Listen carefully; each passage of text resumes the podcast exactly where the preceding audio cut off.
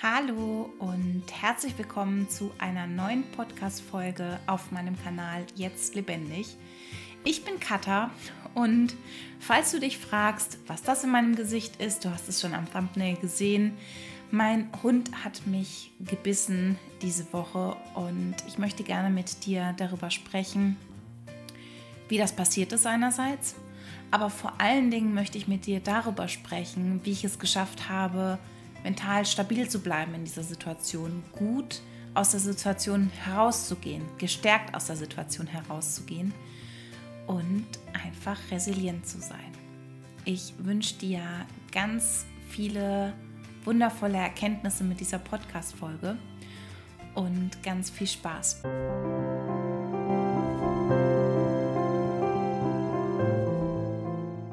Haben unsere Hündin Jeannie jetzt seit anderthalb Jahren.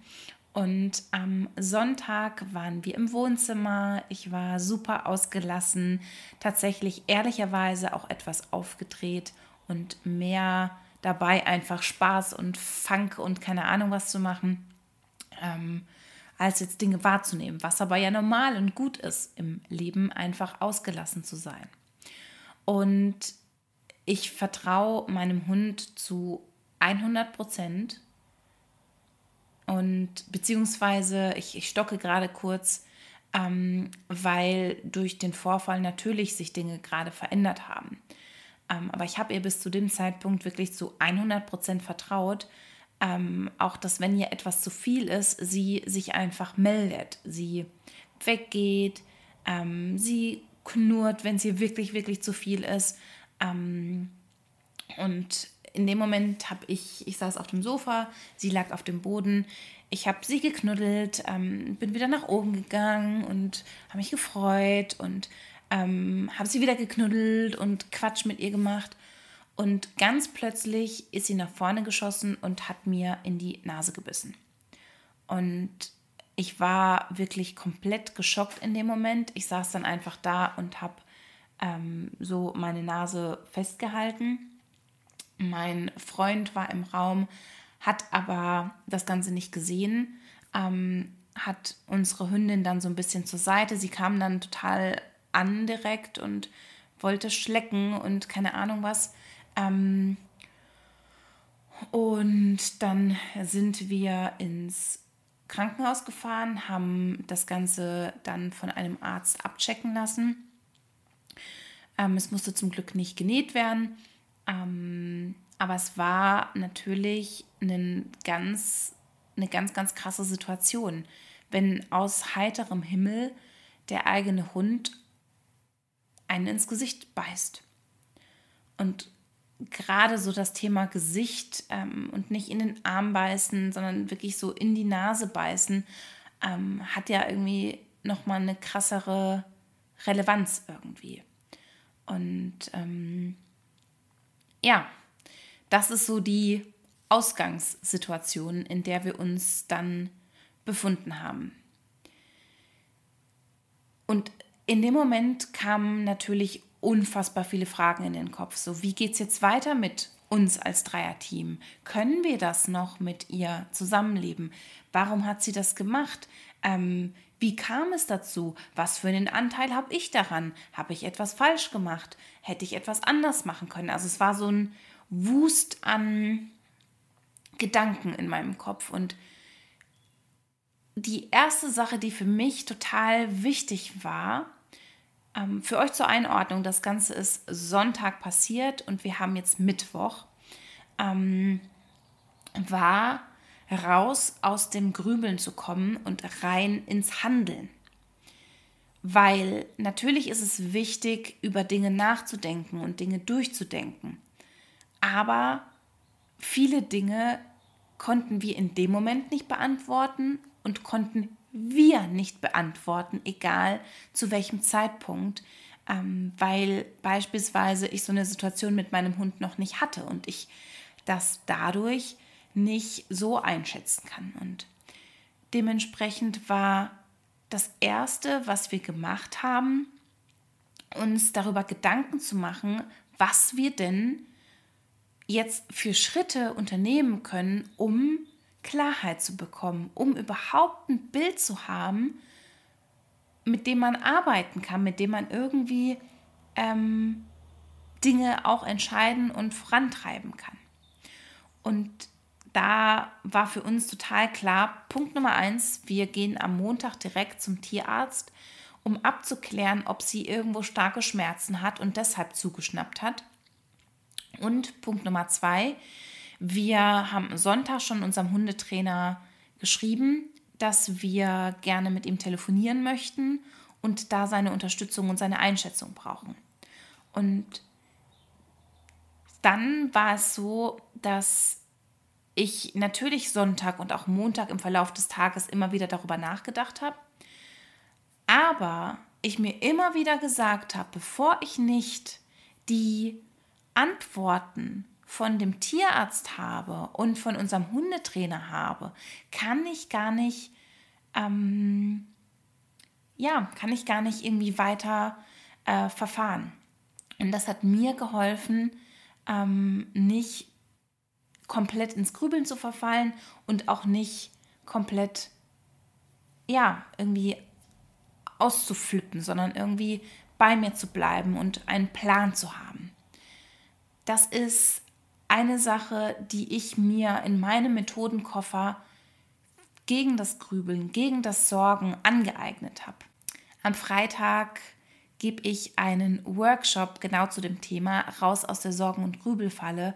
Wenn das ein Thema ist, was dich nicht nur in so krassen Situationen wie mein Hund beißt mich beschäftigt, sondern auch im Alltag darüber hinaus du immer wieder in so, ein, so eine Gedankenfalle reintappst, dann schau super gerne in die Infobox. Ich habe den Workshop da für dich verlinkt.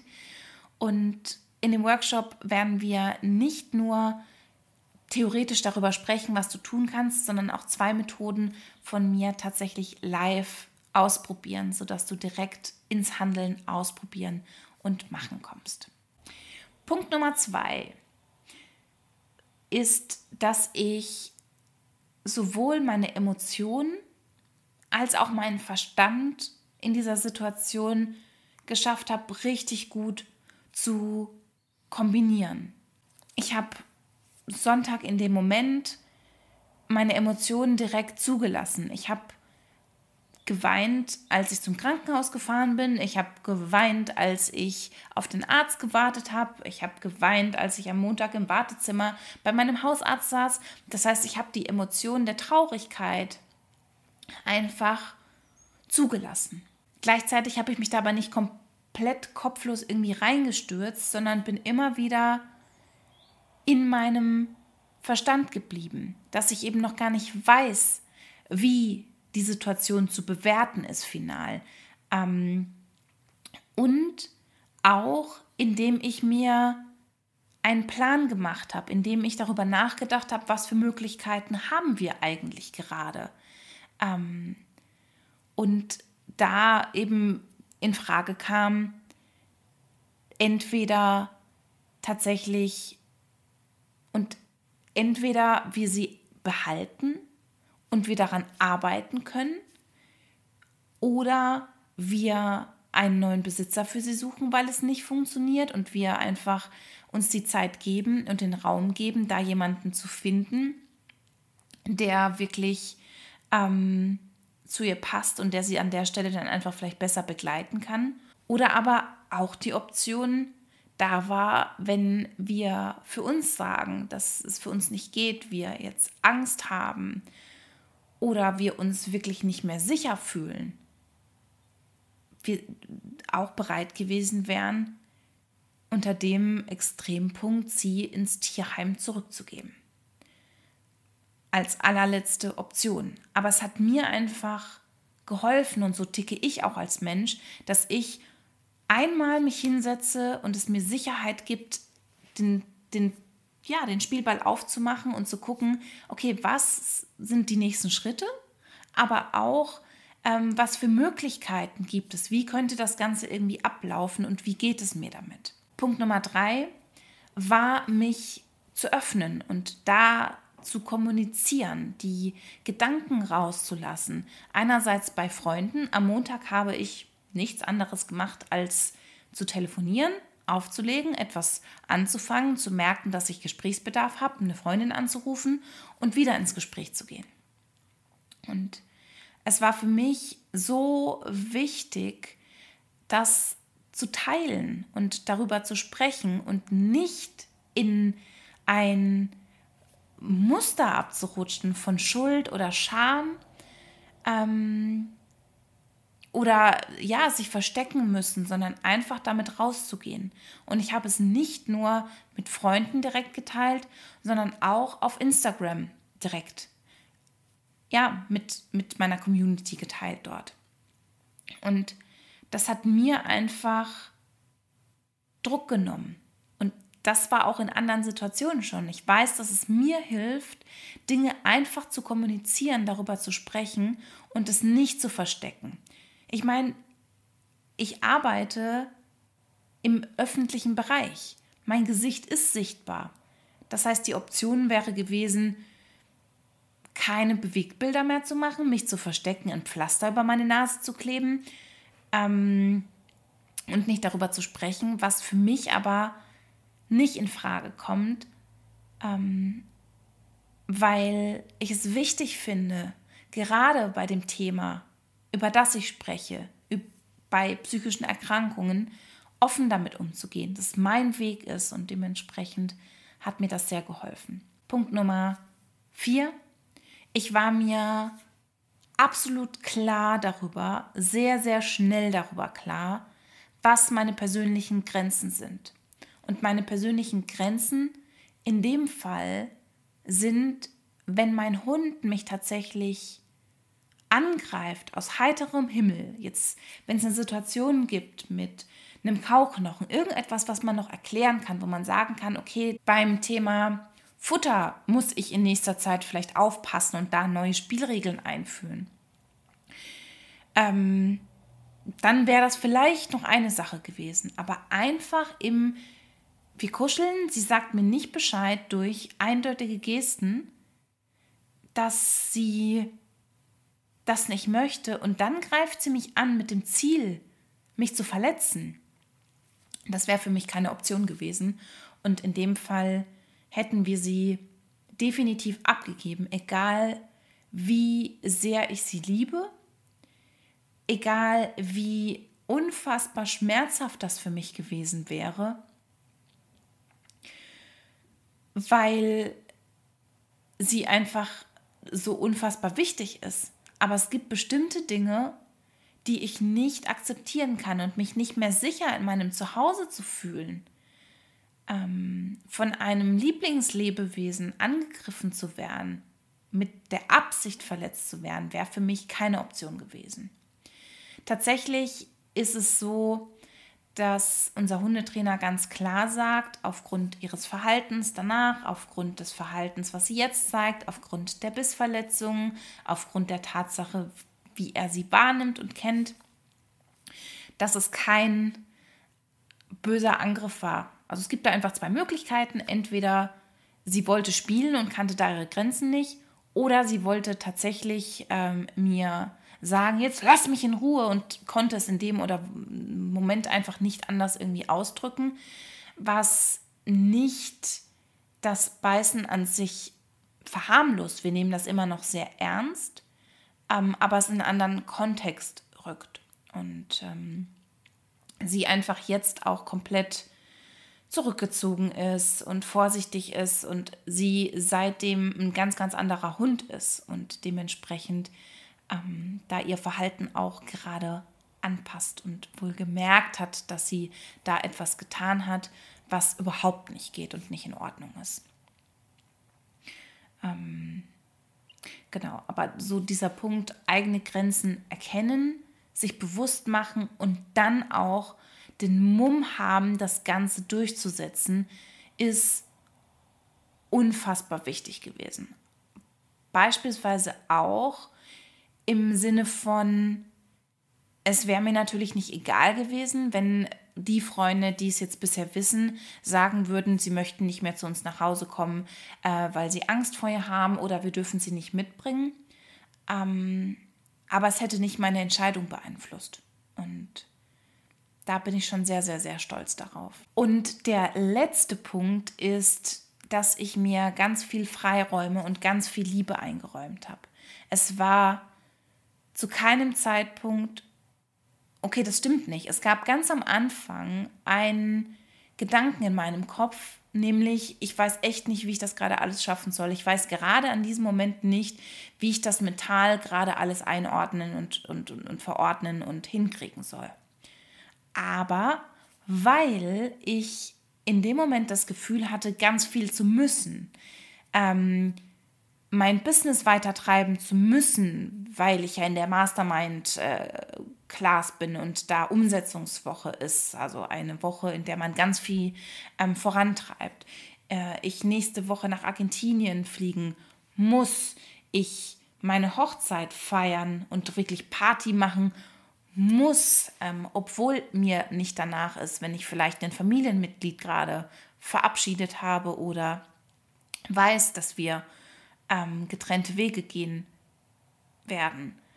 Und das hat mir einfach geholfen an dem Punkt, als ich dachte, boah, ich glaube, ich schaffe das alles nicht, einen Schritt zurück zu machen und zu gucken, dass ich mir mit Selbstliebe begegne, dass ich nichts muss, dass ich Montag zum Beispiel jetzt nicht gearbeitet habe, sondern mit Freunden telefoniert habe, weil es mir einfach nicht danach war, irgendwelche Stories aufzunehmen oder eine Podcast-Folge oder was auch immer ich geplant hatte für die Woche. Ähm, ich, wenn gerade mein Leben so Kopf steht, mit so einer wichtigen Entscheidung, ich nicht nach Argentinien fliegen muss und ich es mir erlauben darf, dann den Flug einfach verfallen zu lassen. Und das dann natürlich Kacke ist und Kacke um das Geld ist, aber es dann so ist, weil ich mir selbst wichtiger bin. Und was will ich in Argentinien, wenn es mir gerade kacke geht und ich eigentlich lieber bei meinem Partner bin und für meinen Partner da sein möchte oder was auch immer. Und auch der letzte Punkt bezüglich der Hochzeit. Ähm, die Hochzeit absagen wäre zu dem Zeitpunkt keine Option gewesen, aber ich hätte mir erlaubt zu sagen, wir heiraten und wir machen vielleicht auch ein Abendessen, aber ich fühle mich nicht nach Party. Lass uns irgendwie zusammensitzen und reden und keine Ahnung was, aber mir zu erlauben oder uns zu erlauben, wenn es das ist, was uns gut tut, auch die Party abzusagen, zu verschieben, ähm, nicht zu feiern, weil es einfach, auch wenn gesellschaftlich ist aber eine Hochzeit und das ist doch total toll und äh, musst du doch feiern, ich das gar nicht muss. Also mir da einfach zu erlauben, ähm, für mich selbst da zu sein und ähm, mich selbst liebevoll aufzufangen und zu umarmen. Was war von den, jetzt musste ich gerade nochmal nachgucken, fünf Tipps, ähm, der Tipp, der dich am meisten inspiriert hat und warum? Und was sind Themen, die dir in solchen ganz krassen Situationen, wenn deine Welt plötzlich Kopf steht, helfen, bei dir zu bleiben, mental gesund zu bleiben und zu so einer inneren Stabilität einfach zurückzukehren. Ich bin super gespannt auf deine Nachrichten und vielleicht sehen wir uns ja Freitag bei meinem Workshop raus aus der, was kam in meinen Kopf? Schuldenfalle, nein. heraus aus der Sorgen- und Grübelfalle. Bis zum nächsten Mal, deine Katha.